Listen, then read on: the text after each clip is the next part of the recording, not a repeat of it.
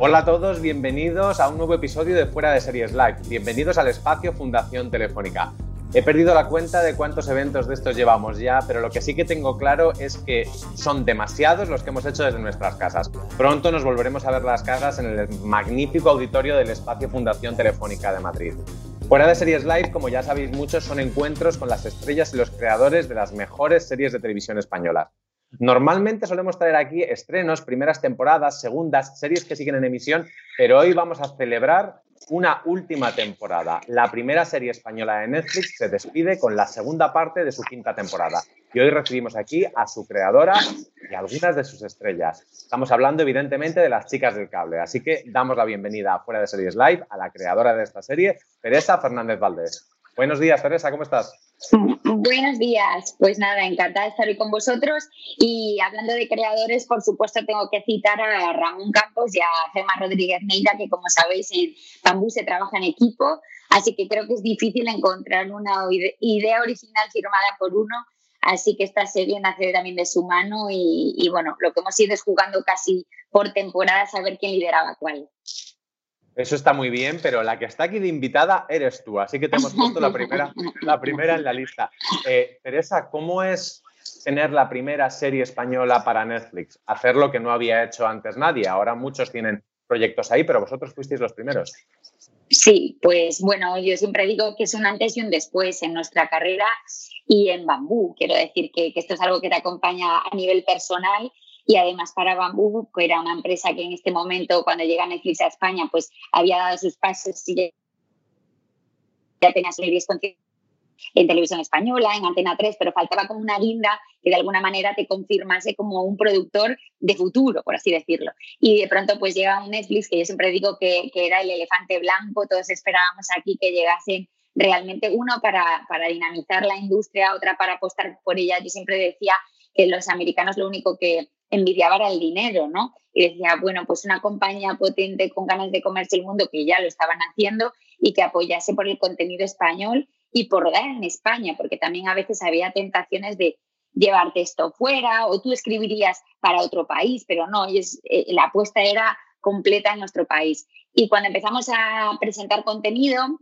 eh, fueron súper rápidos, o sea, era una compañía que lo tenía desde el minuto uno estaba buscando a quién quería dirigirse y lo que le funcionaba en su plataforma. Con lo cual le enviamos cinco proyectos y de los cinco dijeron, chicas del cable, puedo decir que al mes habíamos firmado el contrato. Yo decía, esto solo los americanos. Aunque no me cuentes los otros cuatro, cuéntame alguno de los otros cuatro. Bueno, ¿sabes qué pasa? Al principio teníamos la foto de Netflix, nosotros también como como, como, profesional de la industria de ese contenido pues más arriesgado, eh, para, más para nicho. Y entonces nosotros nos imaginábamos que quizás Netflix venía con esa misma idea de hacer proyectos eh, pues casi extraños o, o experimentales, pues arriesgarse a ciencia ficción, a cosas como un poco que, no tuviesen espacio a lo mejor en otros lugares. Y ellos sí que venían buscando un contenido con un potente eh, diferencial y con, con una marca, pero sí lo que tenían claro es que su presentación a España una invitación a todos. Y entonces, en esa invitación a todos, pues todos esos proyectos que, decíamos, vaya, vamos a sacar del cajón ese medio raro que nadie quiso, pues ahí se ha quedado en el cajón, ¿sabes? Porque ellos, como digo, tenían muy claro y mucha experiencia ya de consumo del contenido español en plataforma y sabían el contenido estaba viajando muy bien desde España y a qué público, como digo, se querían dirigir en España. Así que pues los otros que se quedan en el cajón, eso, uno ciencia ficción, pues otro pues de acción, que igual pues los americanos puestos a hacerlo sabemos que lo hacen muy bien, y ellos querían en ese sentido pues eh, un poco más de garantía, en el sentido de que si era con bambú, pues hacer algo que sabían que, que, manejábamos y controlábamos bien. Entonces, la propuesta de su parte era dar un paso más, pero sí acercarse a ese mundo eh, femenino, a ese universo eh, de contenido que pudiese ser reivindicativo, pero positivo y no una, un contenido oscuro. Eh, querían que fuera de época, pero que el mensaje siguiera conectando perfectamente con las nuevas generaciones. Entonces, bueno, enseguida se, se definió lo que sería Chicas del Cable. Os digo, fue, fue realmente una negociación muy, muy rápida. Nos puse a trabajar inmediatamente en ello, siendo complicado porque ellos estaban en Los Ángeles. Ahora ya, ya sabéis que tienen un hub aquí en España y todas las referencias horarias y de lenguaje son otras, pero entonces eh, debemos decir que una de las grandes asignaturas en España, o por lo menos en lo que a buen torno competía, era el inglés. Y entonces eh, supuso un esfuerzo grande ponernos todos al día con el idioma y luego trabajar en un horario de diferencia de nueve horas, hace que no, pero cuando te ibas a la cama casi empezaba su mañana, entonces todas las peticiones venían ahí. Así que solo hemos hecho ganar y ganar en, en calidad y confort en relación a Netflix, porque como ellos han ido viniendo hacia aquí, hacia aquí, hacia aquí. Eh, lo dicho, lo que fue su llegada eh, determinante y un antes y un después. Pero pasaba una cosa, y es que aunque ahora nos llevemos todos muy bien y Netflix y Movistar tengan esta especie de, de, acuerdo, de colaboración, ahora que, ahora que Netflix y Movistar se llevan, se llevan también muy bien, eh, no, no, no será raro, raro, hablar de esto, pero cuando las chicas del cable nace, es un poco, en Netflix vamos a ver la historia de las primeras trabajadoras de Telefónica. Pues sí, sí, fue tremendo, fue tremendo porque es verdad que nosotros es un contenido que a priori no, como no sabíamos cuándo iba a venir o no Netflix, eh, pues no habíamos diseñado a priori, o las chicas que ya conocéis sí, pero las chicas que se presentaron, eh, pues no tenía exactamente el espíritu Netflix, sí tenía el equipo de chicas protagonistas que queríamos que fueran las chicas del cable. Y claro, decíamos, pero ¿y esto llevarlo? Cuando además eran las chicas del cable el cable era otro, eh, em, eh, contaba la historia de la compañía de Telefónica, que, era otro, y, pero pues esto es lo valiente y lo bonito, ¿no? Que, ellos se, creo que en cualquier otra compañía efectivamente hubiera pesado más esa cosa como medio rancia y de competitividad y de decir, no, no, ¿cómo vamos a estar haciéndole la campaña a otro? Y aquí lo que pesó fue el personaje, el contenido, la historia y no quién se llama aquí en España y esto, ¿no? Porque además fuera de España esas, referencias no van a tener ningún sentido y yo recuerdo en aquella presentación... claro, en aquella presentación de contenido europeo en, Roma de Netflix que se veía a las chicas del cable con todos sus, sus títulos traducidos a tropecientos mil idiomas y era, era muy emocionante. Eh, así como las, chicas del cable están en 300.000 idiomas, Bambú está en 300.000 series. Y de hecho, en la misma oficina en la que se está desarrollando las chicas del cable o, o Velvet, se está desarrollando también Fariña. ¿Cómo trabajáis con productos tan distintos siendo vosotros relativamente pocos?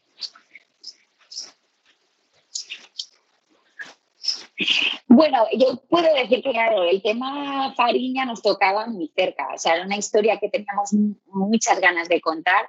Es algo que era casi un retrato de un entorno que habíamos conocido muy, muy bien. Entonces, a la hora de describir, de retratar, de, de imaginar, pues en el fondo no te, no te abstraías tanto. O sea, tenías muchas referencias reales de gente, cómo vivía, cómo se comportaba. O sea, era una serie local puramente local y esa localidad era nuestra, con lo cual hubo un momento dado incluso que un proyecto más adelante nos llegó para hacer algo parecido con, con, el tráfico que había en Cádiz, del hachís y demás, y pues nosotros no somos quien, o sea, pudimos retratar Galicia porque sabíamos muy bien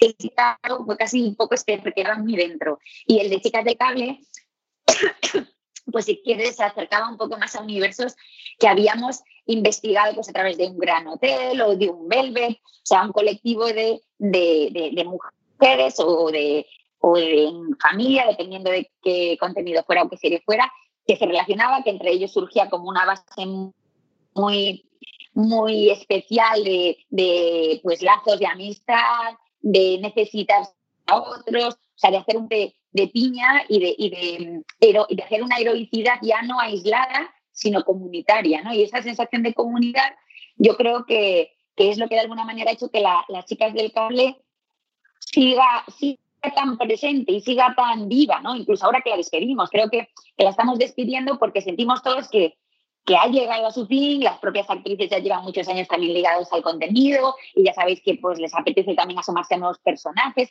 pero la verdad es que nadie siente que ninguna de las eh, de los personajes no pudiese seguir contando una historia. Hemos, ahora cuando veáis el final, vosotros que ya lo habéis visto, ya espera el final, entonces veréis que efectivamente ahora no, no existe ni el mínimo, eh, ni la tentación, quiero decir, de seguir contando una historia en torno a ellas. Entonces, en ese sentido, hemos sido muy comprometidos de si acaban las chicas, acaban ellas. Pero quiero decir también con esto que fue una decisión que tomamos con que tomamos nosotros, que tomamos con las chicas y que tomamos con Netflix, porque siempre lo fácil hubiera sido, bueno, y, fueron felices y comieron perdices y ahora dentro de cinco años reunimos a esas actrices y nos hacemos un revival, ¿no? Y no, pues la apuesta era valiente, era de cierre y que el espectador que te había seguido, sabemos que ahora los espectadores más que nunca demandan un final final y yo creo que con las chicas de cable en ese sentido vamos a estar satisfechos porque lo tienen. Pero me interesa mucho esto que, que tú antes has, has citado a, a, Ramón y a, y a Gema, que son, son, los tres nombres que estáis en todas las series de Bambú, pero ¿dónde empieza el trabajo de uno? ¿Dónde termina el de otro? ¿Os lo repartís? ¿Cómo lo hacéis?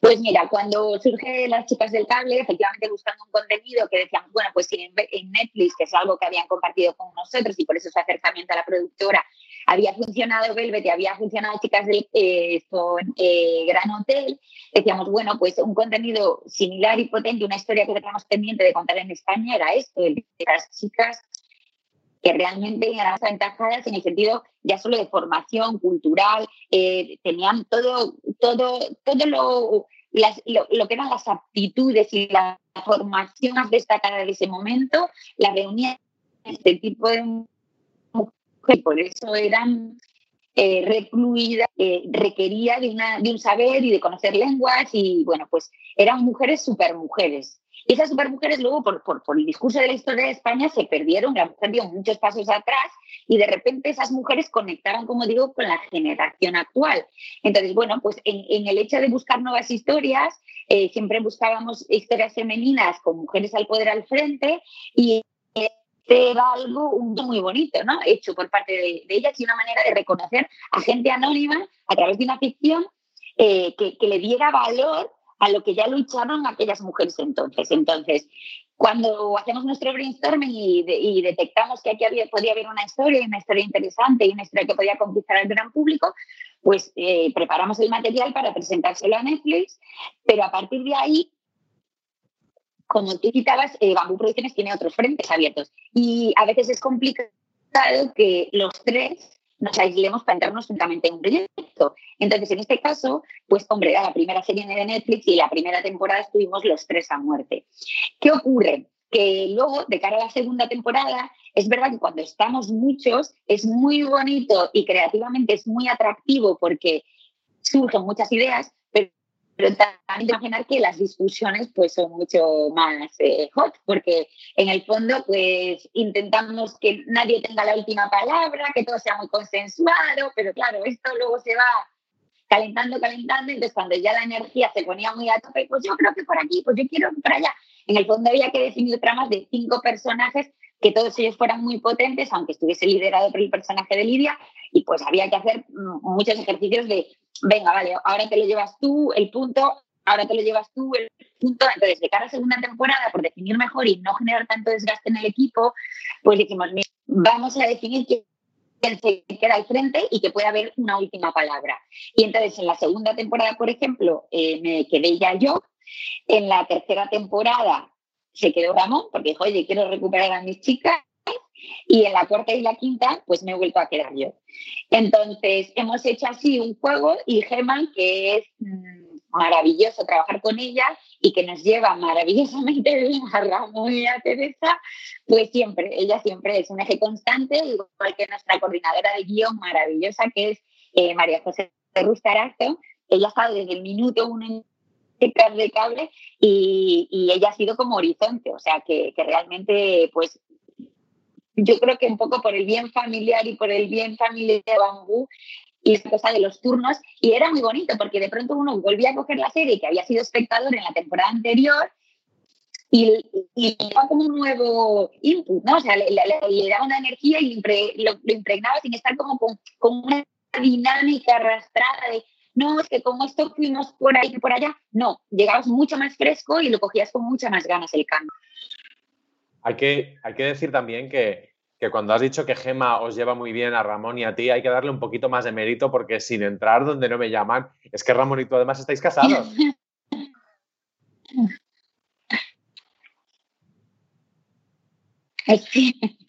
no, no, ella es santa. Sobre todo, además de santa, eh, no se asusta, porque claro, cuando uno eh, pues tiene esta relación tan, tan personal ¿no? y tan íntima, pues a la hora de enfadarse, de discutir, siempre que haya respeto no hay límites. Es decir, que, que tú puedes decir, pues tal, y, te pegas el calentón y sabes que la Coca-Cola te das pero claro, eso hay veces que estás presente con otras personas que no son tan conocedoras de la dinámica nuestra y entonces se asustan, porque claro, dicen, pero esto es tan fatal, se van a separar, no sé qué. no os preocupéis, esto es así, ahora en un rato pues brindamos todos y esto no ha pasado nada, porque los dos somos pues muy apasionados y en ese sentido defendemos nuestra idea y Gemma es nosotros somos un trío, yo siempre lo digo, que, lo llevamos tan bien porque, porque tenemos ahí a Gemma de Punch. Otra cosa por la que sois conocidos en Bambú es por meteros en los fregados de las series eh, de época, de las series históricas. Habéis pasado por la Roma imperial, por el primer franquismo, por el último franquismo, por los 80, por los 90. Eh, ¿Qué necesidad de meterse ahí? ¿Qué necesidad de gastar dinero, Teresa?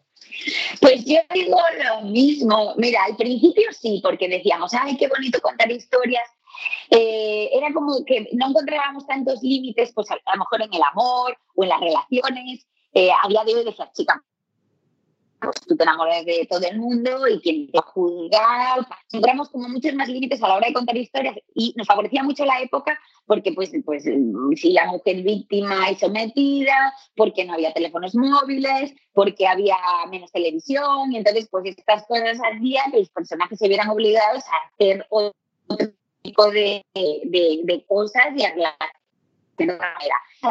la nostalgia del vestuario, el, un poco las referencias de, para nosotros era determinante la ficción inglesa, ¿no? Decir, bueno, pues te enciendes la tele y esto de tan bonito que ya no sé lo que me estaban contando, pero me he quedado ahí enamorado de la pantalla, del del moño, de, decían, bueno, pues eso es ganar algún punto en relación al espectador, ¿no? Cuando le tienes que seducir, hacer algo que a lo mejor mirando atrás ya es tan bonito de recuperar que le resulte atractivo. Entonces, este fue un poco el inicio. El tema de los límites, el, y, sobre todo relacionados con el amor. Y es verdad que luego pasan años y ya son cerca de 12 y, y uno dice, oye, que yo ya no quiero seguir mirando atrás.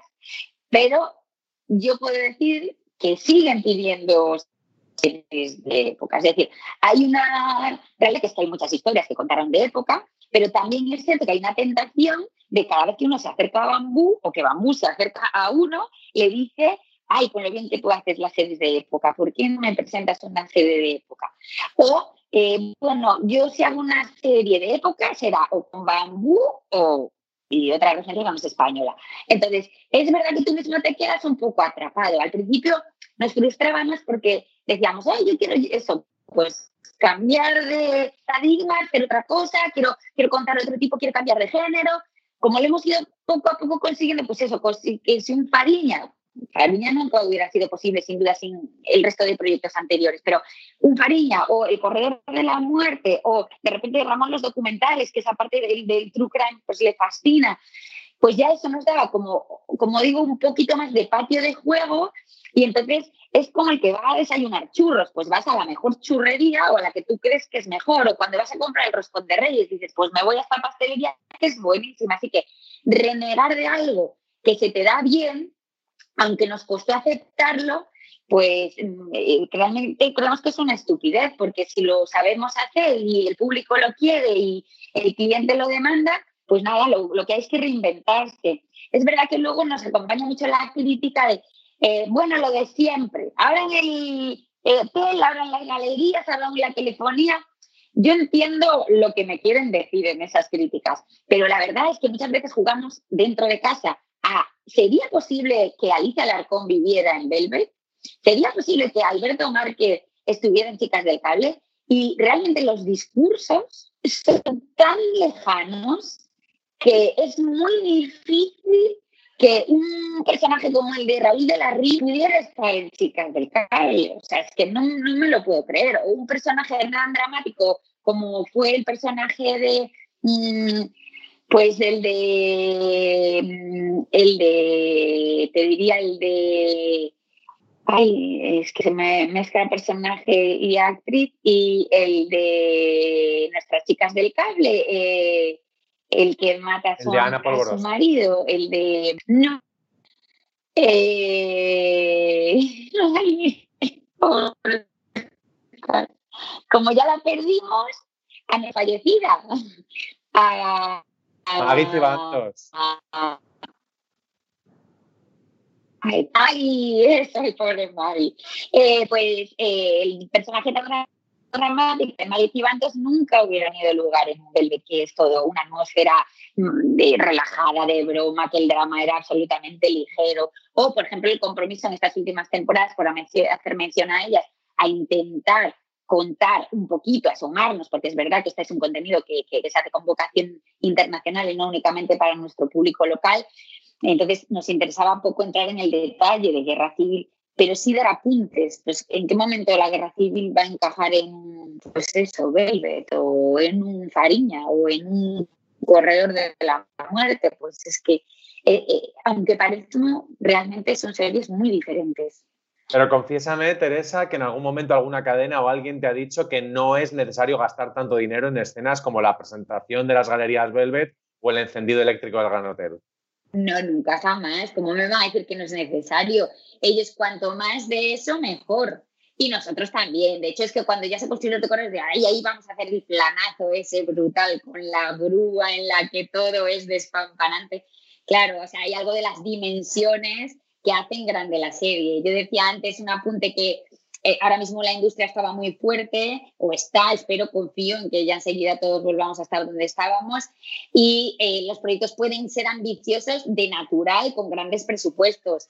Antes no es que no los hubiera, pero había que trampear un poquito más, con lo cual esos grandes planos nos ponían ya en nivelón. Yo recuerdo esa presentación de, las galerías Velvet, que aparte son eh, quiero recordar que se parecen mucho al, vestíbulo del edificio Chrysler de, Nueva York y dije, madre mía, qué manera de gastar dinero. Sí, pero pues bueno, luego se le sacó partido, Alberto. No, no, más, más, más, amortizado que sí. Eso es. No decorado ninguno.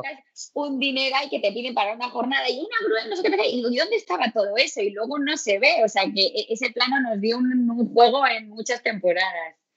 Y es un poco como los conciertos en Madonna, que hasta último de tu, de tu entrada está ahí en ese escenario. Eso es, eso Pues vamos a seguir hablando de, series con gran producción, de series de época y también de series de chicas. Seguiremos hablando de las chicas del cable, pero a través de otras producciones. Y para eso damos la bienvenida a la redactora jefe de Fuera de Series, Marina Such. Buenos días, Marina. Muy buenas, Alberto. Muy buenas, Teresa. Hola, Marina. Encantada. Pues vamos a seguir hablando de las chicas del cable a través de otras series que no tienen cables pero sí tienen chicas y también son de, son de época. ¿Cuál es la primera serie que nos traes hoy, Marina? Pues mira, esta es, eh, sus protagonistas también son chicas, porque son chicas jóvenes. Eh, es Llama a la comadrona. Esta es una serie de BBC de 2012 y sus protagonistas son un grupo de matronas, que era pues de, las, de los pocos trabajos a los que podían aspirar eh, las mujeres en el Reino Unido en, en los años 50 justo eh, muy poco después de la Segunda Guerra Mundial. Y vemos eso, un grupo de matronas que trabajan además en una zona de Londres muy, muy depauperada, como era el, East End en los años 50, que estaba todavía, había partes medio derruidas, que no se habían reconstruido exactamente desde la guerra. Y estas matronas, eh, pues van evidentemente ayudando a, a, las mujeres que viven en el barrio, que era un barrio con, con mucha inmigración, les ayudan a, tener a los niños y también pues intentaban eh, darles consejos de higiene, intentaban mejorar un poco la vida de toda la gente en, ese barrio, ¿no? Y lo interesante de Llama la comadrona es que, evidentemente, lo importante aquí eran las relaciones entre, entre ellas, y sobre todo entre ellas y las monjas del convento en el que vivían, que ahí también solía haber siempre como sus pequeños chistecitos y tenían sus momentos de drama. Esta eh, estuvo en el catálogo de Netflix España, ahora no está, y espero que en algún momento vuelva, porque es de las series de BBC más exitosas de, la última década. Teresa, para, hablar de, mujeres trabajando en, décadas muy, muy, muy pasadas, tienes que tener mucho cuidado con elegir una profesión que fuese, eh, que estuviese permitida a las mujeres, ¿no? Claro, por supuesto. Y sobre todo en ese caso, por ejemplo, eh, hablaba de, mujeres que de alguna manera estaban como sus eh, estaba limitado de alguna manera el peso laboral al ser, a ser matrona. En este caso, nuestras chicas del cable era todo lo contrario, era como la superwoman del momento, además de trabajar en otras cosas, trabajaban aquí. Ahora sí, en nuestro caso, por ejemplo, te hacían firmar un papel que luego nosotros no jugamos con ello en nuestra ficción, pero eh, decía que esa superwoman no iba a contraer matrimonio y no iba a tener hijos. Es decir, que, lo que se llevaba mal por lo visto era lo de, lo de, lo de ser mamá y trabajadora. Eso es lo que, lo que, lo que no se aceptaba. Otra profesión tradicionalmente femenina, eh, incluso ahora, es la de enfermera. Eh, nuestra siguiente serie va de esto, ¿no, Marina? Sí, va de esto. Y además, esto que comenta Teresa de que eran trabajos a los que accedían las mujeres mientras estaban solteras, cuando se casaban dejaban de trabajar, o incluso había algunos trabajos a los que accedían chicas de bien, como quien dice, para ver si, si conocían marido. Que esto es, una cosa que se ve en, esta serie de la que vamos a hablar, que es The New Nurses. Esta es una serie danesa, es de 2018, la estrena Filming ahora en, en verano. Y lo que te cuenta esta serie es cómo después de la Segunda Guerra Mundial en Dinamarca había una escasez de enfermeras, con lo cual tuvieron que empezar a contratar hombres. Y hasta ese momento solamente lo que era ser enfermera era un trabajo exclusivo de mujeres. Los hombres que entraban a esta escuela de enfermería que vemos en, la serie, pues estaban, eh, todo el mundo se burlaba de ellos, estaban eh, mal vistos, por eso, porque estaban entrando en un trabajo de mujeres, como quien dice. Y aquí, por ejemplo, se ve, justo lo acaba de decir Teresa, hay, hay un par de, o una protagonista, si yo no recuerdo mal, que sabe que en cuanto se case, porque la familia le está buscando un marido, en cuanto se case, tiene que dejar de, de trabajar y está estudiando para ser enfermera, pero tiene como una fecha de caducidad muy clara ya, eh, muy puesta desde el principio. Eh, Teresa, no te adelantes porque con enfermeras y guerra vamos, vamos después. Ten cuidado que esa la hemos, la hemos guardado. ¿Cuál es la siguiente serie, Marina? Pues eh, la siguiente esta es, este es un caso peculiar, porque habéis visto que hemos estado hablando de series que pasaban después de la Segunda Guerra Mundial y ahora lo que vamos a ver es una serie que ocurre durante la Segunda Guerra Mundial. Es una serie canadiense, se llama Bomb Girls, también es de 2012. Esta no puede verse en España todavía yo creo que esta, esta es una que cualquier plataforma que, la pille seguro que funcionaría bien. Y aquí lo que vemos es que durante la Segunda Guerra Mundial, como eh, los hombres estaban en el frente, pues se empezó a contratar a mujeres para que eh, desempeñaran trabajos que eran eminentemente masculinos. Y en este caso lo que vemos es a cuatro mujeres que empiezan a trabajar en una fábrica de armamento en Canadá en 1941. Y lo que Bomb Girls te muestra es lo mismo, la relación, las relaciones que se crean entre estas eh, cuatro mujeres, también lo que les supone a ellas y de cara a la sociedad estar implicadas en un trabajo eh, masculino, evidentemente masculino, y sobre todo que ellas sabían que cuando la guerra terminara, lo más probable es que tuvieran que volver a, ser amas de casa, que no podrían, eh, no podrían continuar trabajando. Y lo que la unión que tiene Bomb Girls con las chicas del cable, creo que es una unión bastante, bastante curiosa, es que entre dos de las protagonistas de Bomb Girls, entre dos de las chicas, eh, se produce, o sea, se genera una relación amorosa, que es un poco lo que ocurre también en las chicas del cable con, con los personajes de Ana Fernández y, de Ana Polvorosa.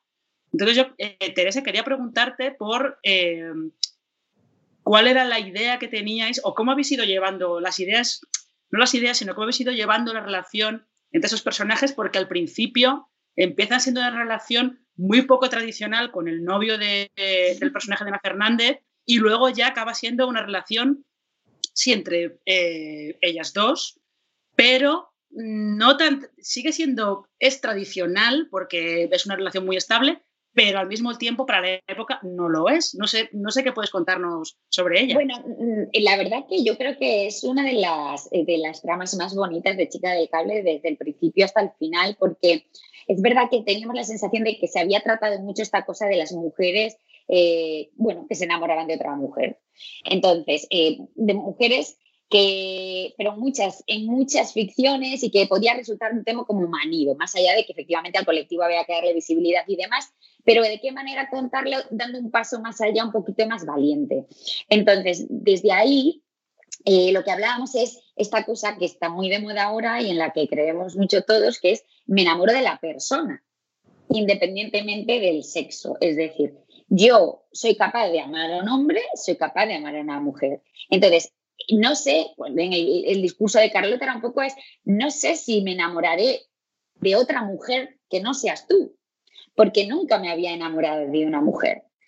Entonces, eh, hay algo que nos gustaba mucho de que estos personajes de repente em, consiguiésemos hablar de la sexualidad precisamente sin sexo, o sea, sin sexo, digo físico, sino sin sexualidad, sin, sin, sin, sin genital al fin a la persona, ¿no? O sea, como de repente somos ángeles todos y eh, estas dos personas se quieren y ya está. Entonces, al principio, cuando hablábamos de, esta relación entre ellas, homosexual, pues de alguna manera eh, el introducir al, elemento del chico, o sea, de, la pareja que era estable de Carlota, nos parecía muy atractivo porque eh, yo es que ahora que hemos trabajado mucho en esto por muchos frentes, esta cosa que también hablan ahora del género fluido, ¿no? O sea, es hombre, mujer o eh, lo que uno, o sea, sin necesidad de determinarse como hombre o como mujer, porque una mañana me puede apetecer transformarme o transvestirme o, y amar a un hombre o una mujer sin tener que definirme exactamente porque lo que quiero es explorar mi sexualidad y una vez explorada, explorada definir, pero sin obligación de, porque dice, oye, yo de niño me gusta el chocolate, me deja de gustar, me gustan las fresas, me dejan de gustar. Es decir, que no toda mi vida tengo que estar eh, amando o queriendo o, sintiéndome atraído por un perfil. Entonces, porque en mi infancia haya explorado esta sexualidad, no me tiene por qué interesar eh, cuando sea adulto. Entonces, lo que queríamos era borrar ahí un poco los límites y, por ejemplo, eh, este novio en un momento dado también tener una mente abierta y decir, oye, yo no tengo un problema en que vosotras os améis, solo pido ser parte de esto. Entonces, eh, nos interesaba esto, ¿no? O sea, eh, eh, determinar ya las relaciones sin hablar de nada sucio, sino todo lo contrario, de, la humanidad, de la persona, de ser capaz de enamorarte de alguien, porque creo que, lo cierto es que más allá de que, de, que uno se sienta o no atraído por hombres o por mujeres, sí yo creo que culturalmente eh, determina mucho ya nuestras, nuestros deseos, ¿no? Porque no hay una fase hubiese ser la adolescencia o la que fuera, en la que te invitan culturalmente a explorar tu sexualidad. Eso no ocurre, ¿no?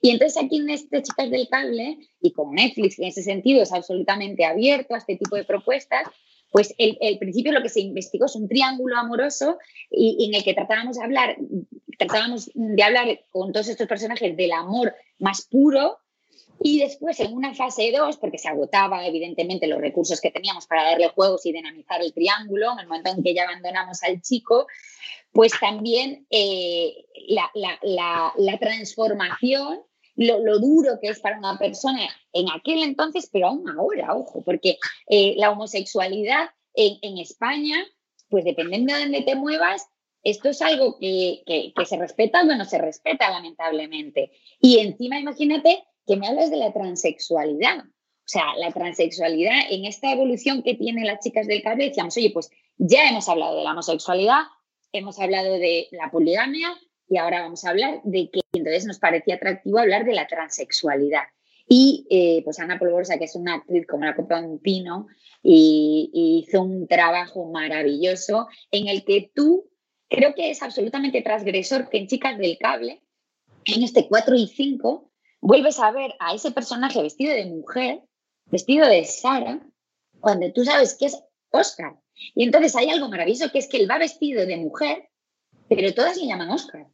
Y tú en ningún momento, de repente estás en capítulo 3 o capítulo 4, no te estás preguntando, oye, qué raro, ¿no? Verla vestida llamándole Oscar. Tú eh, aceptas absolutamente que esa persona es un hombre y la apariencia visual es lo de menos. Entonces, yo creo que algo muy bonito y muy valiente contado en Chicas del Cable y, que, si, que eso, que si lo trabajas y lo analizas un poquito, dices, pues qué, divino que no te hagas preguntas viendo a una mujer llamada Oscar, ¿no? No sé, creo que, hay, un viaje muy interesante. Eh, Marina, para la siguiente frase, eh, la siguiente serie, perdón, mis padres me dieron una educación muy cara para que aprendiera inglés, pero hay, hay palabras que todavía se me atragantan. Así que el título de la siguiente serie lo vas a pronunciar tú. Bueno, yo, voy a intentar pronunciarlo bien. No es tan fácil, ¿eh? No es tan fácil como parece. Eh, la siguiente serie es Volvemos otra vez a las Islas Británicas y vamos a volver otra vez a el post Segunda Guerra Mundial, porque esta serie es The Bletchley Circle. Eh, esta es de 2012. Esta también Qué cabrona, lo has clavado. He estado practicando, he estado practicando.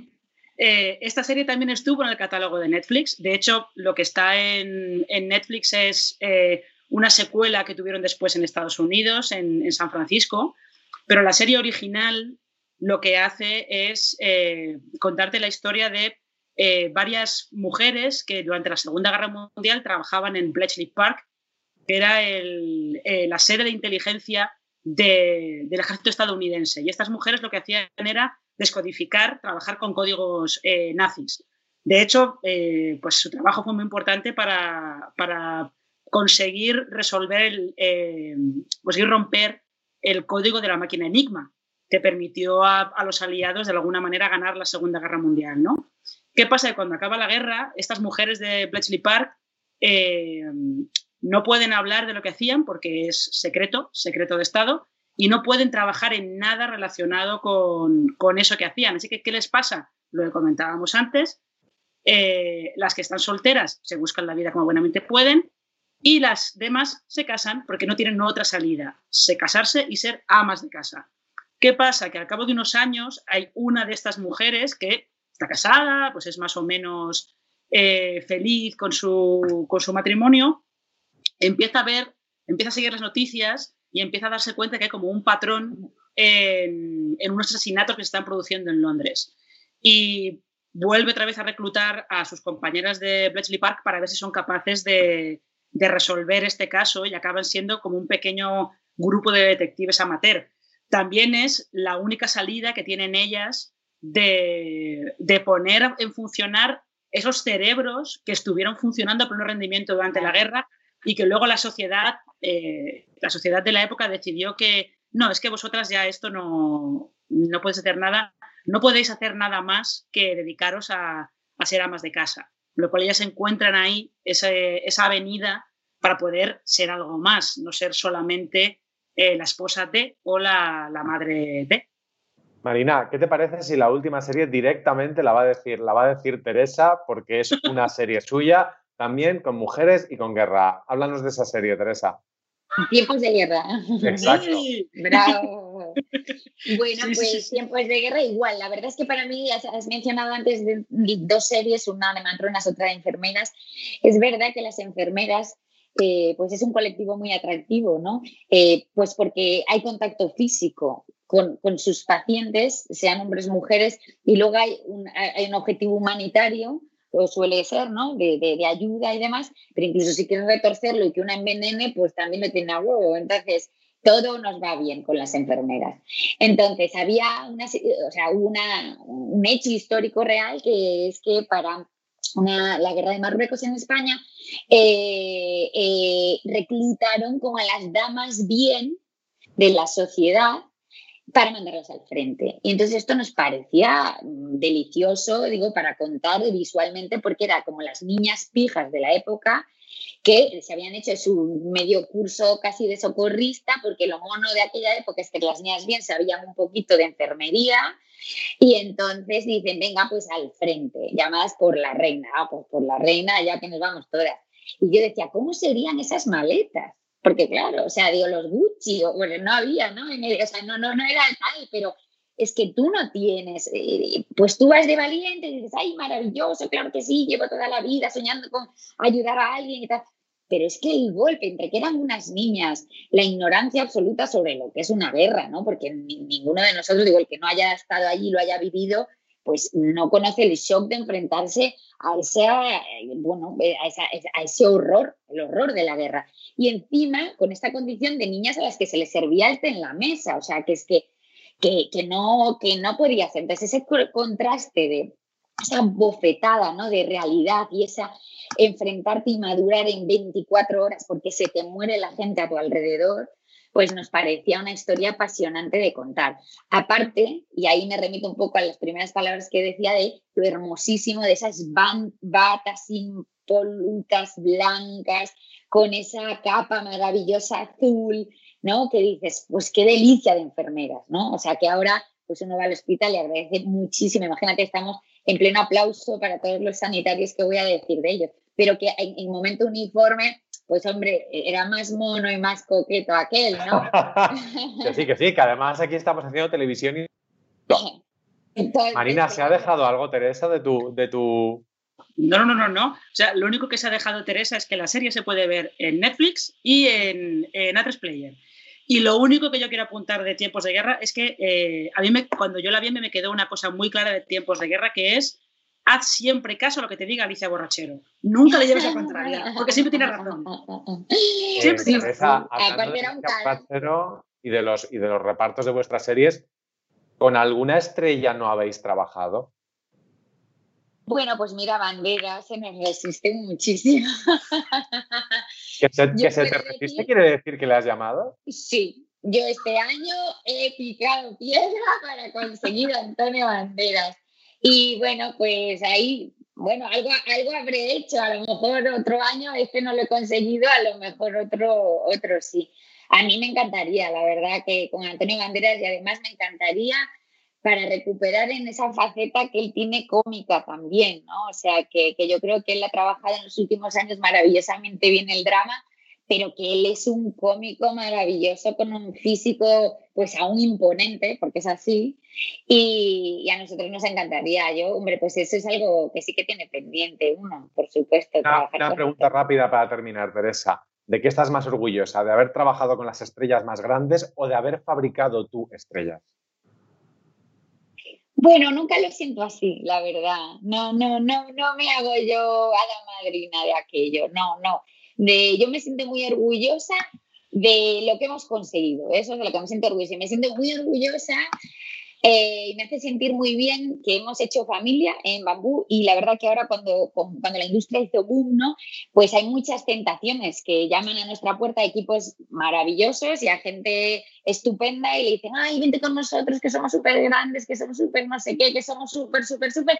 Y de repente ellos dicen, Teresa, me está pasando esto y tú le dices, uy, pues yo no soy porque no puedo competir, pero no es un tema de dinero, es de experiencia, de vida, de volumen, de tal y luego le dan una vuelta y dicen, venga, que me voy a quedar. Pues eso es de lo que me siento orgullosa, de, que, de que nos quieran seguir acompañando con este momento de, oportunidades que ofrece el mercado, que Bambú siga en forma. Eso es de lo, que me hace sentir orgullosa. Pues vamos ahora mismito con ellas, porque las tenemos con Álvaro Nieva. Muchas gracias, Teresa Fernández Valdés, por acompañarnos en este Fuera de Series Live especial final Las Chicas del Cable. Gracias, Marina Such, por tu conocimiento y tus series, aunque hoy una, no la has dicho tú, así que no te la vamos a pagar. y pasamos directamente con Álvaro Nieva, que ya tiene a las cuatro estrellas las chicas del cable. Bienvenido Álvaro, bienvenidas Ana Fernández, Ana Polvorosa, Nadia de Santiago y Blanca Suárez. Y a vosotros, hasta la próxima. Adiós, un beso, chicas. Bueno, pues yo creo que la gente ya le habrá dado tiempo a ver el final de La chica del cable y vamos a hablar con vosotras a ver qué os ha parecido y cómo lo habéis vivido. Pero antes de eso quería preguntar una cosa que a veces le pasa a los actores y a las actrices que le cogen cariño a un proyecto de larga duración y piden llevarse un objeto. Entonces, no sé si vosotros habéis llevado alguna boina, algún detalle de, vestuario, de, decorado. Habla con Ana Fernández. Por alusiones a Ana Fernández parece que algo, algo ha pedido, ¿no? A ver, porque eh, como si bien me llaman ellas de Anita Producción, pues yo una que está dependiente de un poco de todo. Entonces, eh, cuando estábamos acabando la temporada, yo pregunté y dije, ¿qué vais a hacer con todas estas cosas? me no, pues algunas las guardamos para otros proyectos, otras igual las devolvemos, pero bueno, si que os gusta algo. Y yo dije, ah, vale. Y entonces, pues me acuerdo que los dos últimos días, que el día que estábamos con el con la promoción con Netflix, em, me cogí un, teléfono, lo tengo aquí, si queréis os lo enseño, es muy bonito, em, y luego eh, dos maletitas. Mira, el teléfono que cogí, obviamente, claro, como señal de la, de la, de la serie. Aquí está el teléfono que estaba en, el, hotel. En el hotel y nada, y dos, y dos maletitas. ¿Y qué más? Luego me cogí un, cenicero así como de época, yo que soy fumadora.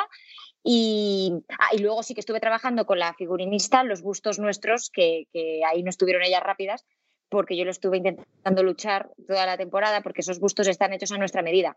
Entonces, mm. en otros cuerpos, pues igual no valen. Entonces pregunté, dije, si lo vais a tirar, yo, mm, yo lo quiero para tenerlo ahí de decorado. Y dijeron, pues vale. Entonces me estuvieron dando largas toda la temporada, en plan de qué pesada eres, Ana, qué pesada, qué pesada. Y cuando ya acabamos la serie y estábamos, pues justo antes de confinarnos, me mandaron un mensaje y me dijeron, ¿estás en casa? Y digo, sí, y me dice que te va a llegar una cosa, que estaban desmontando todo el plato y me trajeron el, el, gusto de sorpresa. O sea, yo no esperaba que, que iba a convencerlas porque fui muy pesada y me dieron muchas largas. Así que sí, la que tiene todo soy yo. Dentro de unos años, ojalá nunca tengamos necesidad económica, pero si en algún momento yo comparto los beneficios, alguna de las cuatro tiene una necesidad, se vende. Esto se vende. Se vende el teléfono. Vendemos, las maletas, vendemos el, busto, eh, decimos que lo hemos besado, que tiene restos nuestros y, y, oye, para salir de un apuro en un futuro, ahí está, como rehén. Pero por aclarar, entonces te lo dieron, ¿no? No lo robaste. Fue con permiso. No, robar no, no, robar, no. Sí, hombre, sí, claro. Yo estaba adelante, yo estaba adelante, no lo robó.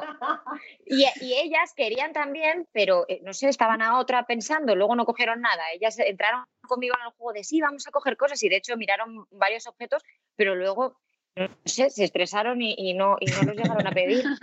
Ya.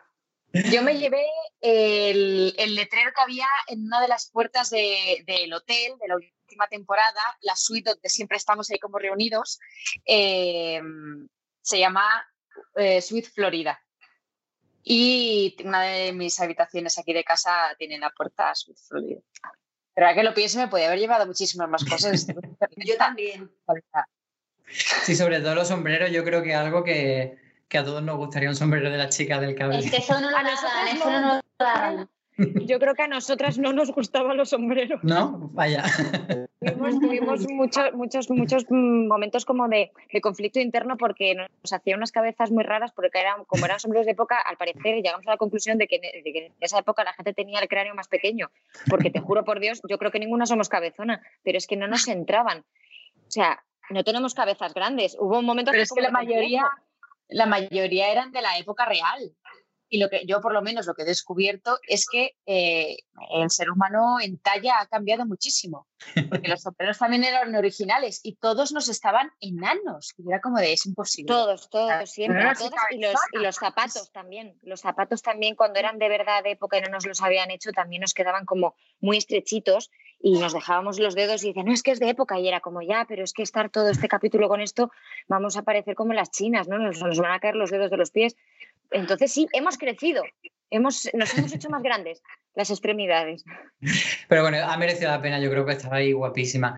Em, vamos a hablar luego del final, pero antes de llegar a destripar el final, sí que me gustaría que me contaseis algún momento bonito que recordáis de, de la trama de vuestro personaje cada una, porque Luego tenemos ese, ese momento quizá más agridulce del final, pero ¿qué rescataríais de, pues eso, como un momento luminoso de cada personaje? A ver, por ejemplo, eh, empieza Polvorosa. Un momento luminoso. Eh, a ver, Bueno, un momento luminoso, te puedo hablar igual de, un momento en el que, joder, para mí ha sido uno, momentos igual más complicados con el personaje, pero que a nivel así actoral y tal, pues me han servido a mí de mucho, ¿no? Y han sido experiencias así como importantes. Yo creo que, el que recordaré siempre, y además fue como mi primera toma de contacto con, Antonio Hernández, con uno de nuestros directores que, que le queremos un montón, fue la escena eh, pues, eh, que estaba junto con, con Ana eh, cuando se mira al espejo y, bueno, y tienes todo ese, todo ese monólogo en el, que, en el que cuenta un poco su historia y cómo se siente y, y, bueno, y lo recuerdo con, con, muchísimo cariño y con muchísimo amor porque fue, para mí fue toda una experiencia. O sea, lo viví muy, muy, muy intensamente, igual que el personaje. Blanca. Yo eh, sé que igual en, las últimas entrevistas que hemos hecho y cuando hemos hablado de estos últimos capítulos de la temporada, igual eh, lo hemos comentado muchas veces, pero es verdad que mm, estos últimos capítulos de, la recta final han sido muy especiales, estaban llenos de momentos un poco pues, de despedidas y mezclados, bastante entremezclados con lo emocional y con una despedida personal también para con el personaje y la serie. Y hay una, hay una secuencia, creo que es eh, la penúltima de la serie, del fin de la serie, en que, en que las chicas hablan, hablan las cuatro en unas circunstancias un poco peculiares. Eh, y, creo que, que, en el rodaje, eh, bueno, creo que fue un momento muy especial para las cuatro. Fue una despedida real, no era de las últimas secuencias que rodábamos, era el penúltimo día de rodaje, creo. Pero yo, para mí, ese fue el día de la despedida no la última secuencia del rodaje, sino ese, en esa secuencia eh, yo me despedí de la serie, de verdad. Nadia, ¿tú con qué te quedas? De, no sé si de Marga o de un recuerdo con la serie. Pues yo me quedo con la secuencia que dice Blanca, porque eso, se mezclaron como, como la persona y el personaje. Al final nos miramos a los ojos y, y ahí hubo un, revoltijo de, emociones. Y también me quedo con, con como ya se ha visto, me quedo con, cuando me despido de Pablo en el vagón, porque esa fue la última secuencia de Nico Romero. y, era, y era la secuencia en la que Marga se despedía, también de, coincidió, ¿eh? por, por, orden de rodaje coincidió. Entonces, ostra, eh, me tuve que aguantar mucho, porque estaba súper emocionada en, en realidad, ¿no? Y, también se me mezcló un poco, pues eso, que era la despedida de mí con la serie y la despedida de Marga con, con Pablo. Y hasta ese final de ellos. ¿Y tú, Ana Fernández? Bueno, yo primero coincido con también esta penúltima secuencia, como, como dicen las chicas, y luego eh, también haciendo un poco de memoria, em, con todo lo que vende siempre la serie del feminismo, de la mujer, de su lucha, de su libertad, hay una secuencia que a nivel eh, Carlota y, con una conexión con ellas, eh, me parece que es en la cuarta temporada, puede ser, sí, cuando eh, Carlota hace ese discurso en, ese, en ese parque tan grande con la gente, las cosas que dice, hay un momento como de luminosidad, porque es muy positivo, es antes de que empiece todo lo de la guerra, y están las chicas conmigo y está Oscar también. Entonces ellos están enfrente, están en un momento muy bueno sus personajes y de repente como luminosa a nivel de positivo. ¿Sabes? De las cosas que, va diciendo Carlota, cómo se, cómo se, se, reafirma, eh, cómo están eh, todas sus amigas, su pareja está enfrente y, es como que... Em, eh, bueno, hay una especie como de, como de momento de comienzo de temporada, porque además eso era, eso era el principio que, que siempre cuando hablamos muchas veces los personajes de esa libertad, muchas veces es de manera separada, en secuencias a lo mejor de Sara, de Oscar y Carlota juntas, por un lado cuando están en la radio, o de Marga en su puesto de trabajo, o de Lidia cuando está dirigiendo la compañía, pero de repente esa secuencia estábamos todos los personajes bien, hablando de, de, eso, ¿no? Y, y, ese, y ese apoyo que había, no sé, de repente es como que la recuerdo muy, muy guay cuando, cuando la vi. Cuando la rodamos pasamos más frío que, que, que, nada y además era muy raro porque cuando yo lo, lo, lo, estaba haciendo ellas no estaban y luego era, su, era el plano de ellas y era como un poco cacao, pero, pero hubo un momento bonito, muy de feminismo. Y ahora sí que yo creo que el momento de entrar en el final, recordarle a la gente que nos está viendo que si no han visto el último episodio de La Chica del Cable, que paren de vernos ahora mismo y que vayan a Netflix, que lo vean y que luego vuelvan por si acaso. Por favor. Están avisados que nadie nos diga que, que le hemos estropeado al final. pero a mí me llama mucho la atención el final porque a la vez, como varios finales, van sucediéndose momentos felices, luego momentos no tan felices, y ahí hay como una, una serie de finales. Entonces empezamos por lo que ha sido gran parte de la trama de esta temporada, que empezaba con Lidia en el primer episodio diciendo voy a matar a Doña Carmen, y luego al final no la mata Lidia, pero bueno, sí que tiene un, trágico final. Eh, Blanca, ¿cómo, ¿cómo ves tú este final de, de Doña Carmen que para algunos podría ser redención, para otros no. ¿Tú cómo lo valoras? Pues es algo, me parece hasta simbólico, que la única forma de quitarle la vida y de, pararle los pies a esta señora es que lo haga ella misma. Nadie ha podido pararla, nadie ha podido matarla, nadie ha podido acabar con ella y la única manera es pues pegándose un tiro. Es curioso que esto también ocurre cuando cuando yo no sé ya si por si por ah, eh, porque no tiene otra salida, ella acepta acepta como partner in crime un poco a, Lidia, ¿no? Y de repente como que de alguna manera aunan fuerzas y, organizan y utilizan a Carmen también como cómplice en esta gran fuga de este campo de reeducación, de este centro de reeducación. Em, y de repente la única vez que parece como que amigas, amigas, pues no, pero quiere decir que estaban por lo menos en el mismo bando, tiene que ocurrir este desenlace, ¿no? Y bueno. ¿Cómo ha sido para vosotras trabajar con la gran Concha Velasco? No sé si alguna le ha gustado especialmente o tiene un buen recuerdo de ella, de este trabajo juntas, me refiero. Pues. Eh, la leyenda, viva. Total. Y yo, por ejemplo, a lo largo de las temporadas no tenía mucha trama con ella, o sea, no, no había coincidido con ella, pero en esta última, como regenta el campo de, de, reeducación, el campo de concentración, pues, pues sí que tenido un poco más. Y eh, mirarla a los ojos es, es, increíble. Tiene una presencia brutal, es que no, no, no hace nada, o sea, simplemente está y, y, te mira y tiene una mirada tan poderosa y tan, tan profunda y es tan mala que, no sé, a mí me impacta, o sea, tengo su mirada aquí ahora mismo, o sea, es muy fan, es muy reconocible, tiene mucha fuerza en la mirada, Y luego que es una todoterreno, o sea, que hemos frío allí, estuvimos como en la calle Embajadores, que, era una antigua farmacia militar o algo así, creo, de localización, y, y, no sé, es muy profesional, bueno, sé qué voy a decir, ¿no? Pero pero es admirable es que verla. Después de, esa muerte trágica de Doña Carmen, podríamos decir que si el episodio último acabase a mitad, tendríamos un final muy feliz con todas huyendo de, en ese tren y todos tienen como su momento bonito, pues Lidia está con Francisco, Oscar eh, está con Carlota, Nadia, Nadia no, eh, Marga está con su familia. Y no sé si a vosotros hubiese gustado que acabase ahí la serie, que luego no hubiese eh, ese desenlace tan trágico. A ver, Ana Polvorosa dice que no.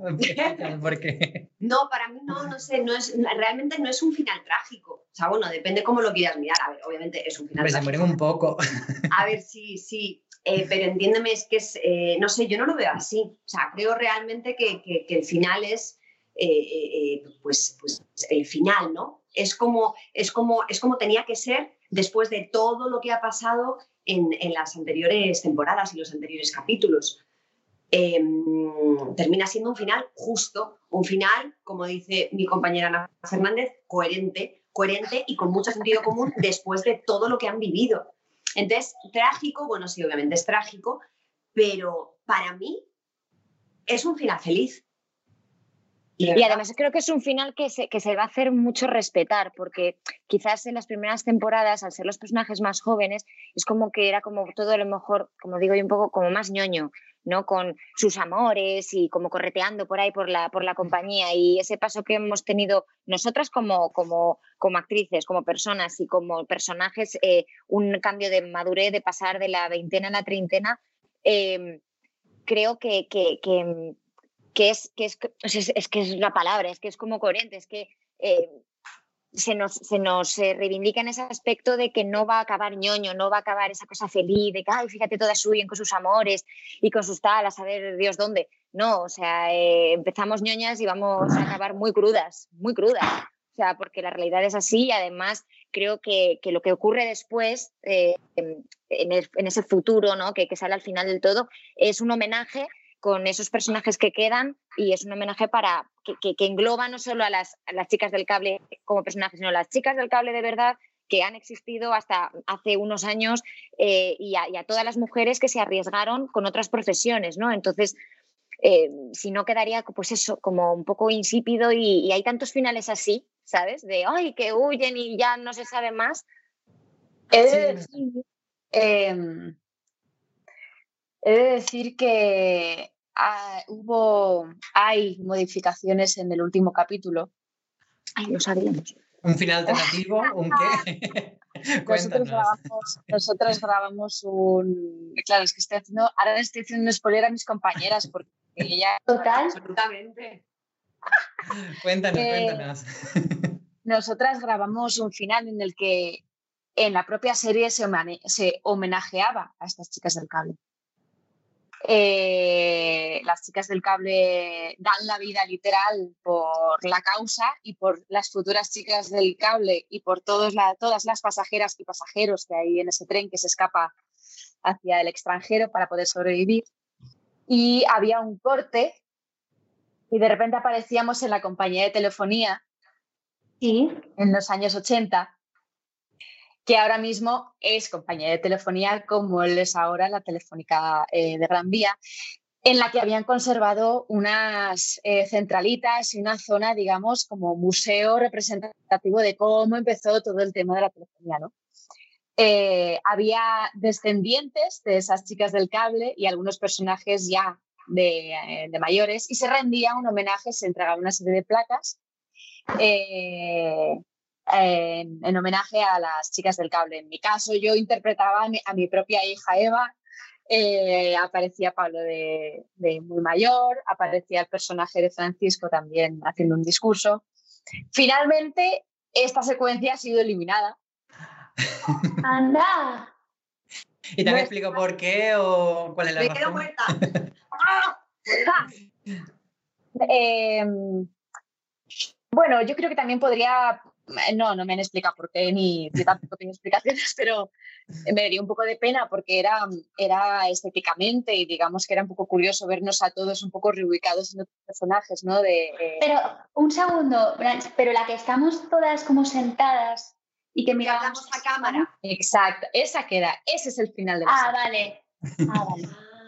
Y vamos a hablar de esa, de esa escena que, no sé, mm, quizá haya gente que no, sepa si es una ensoñación, si es el futuro, es el pasado. ¿Qué interpretación, por ejemplo, Nadia, tú qué interpretación le das a esa escena en la que estáis todas eh, trabajando, pero que está Oscar dirigiendo y que finalmente Lidia mira a cámara picarona y guiña y hace ese gesto cómplice con el espectador? Para ti, Nadia, ¿cómo la interpretas? Bueno, yo creo que por guion era algo como fantástico, o lo jugamos así, como si hubiéramos vuelto, como si fuéramos una especie de, de fantasma eh, que volvíamos a la compañía y, como el recuerdo en esos años 80 pues de, lo que fuimos, ¿no? Era, era algo fantástico en realidad, que se metió por guion y, de hecho, si esa es la última, antes habíamos rodado que nos, nos íbamos como cruzando las unas con las otras hasta que todas Ah, vale, ah, vale. Algo fantástico de repente, como, como, que, como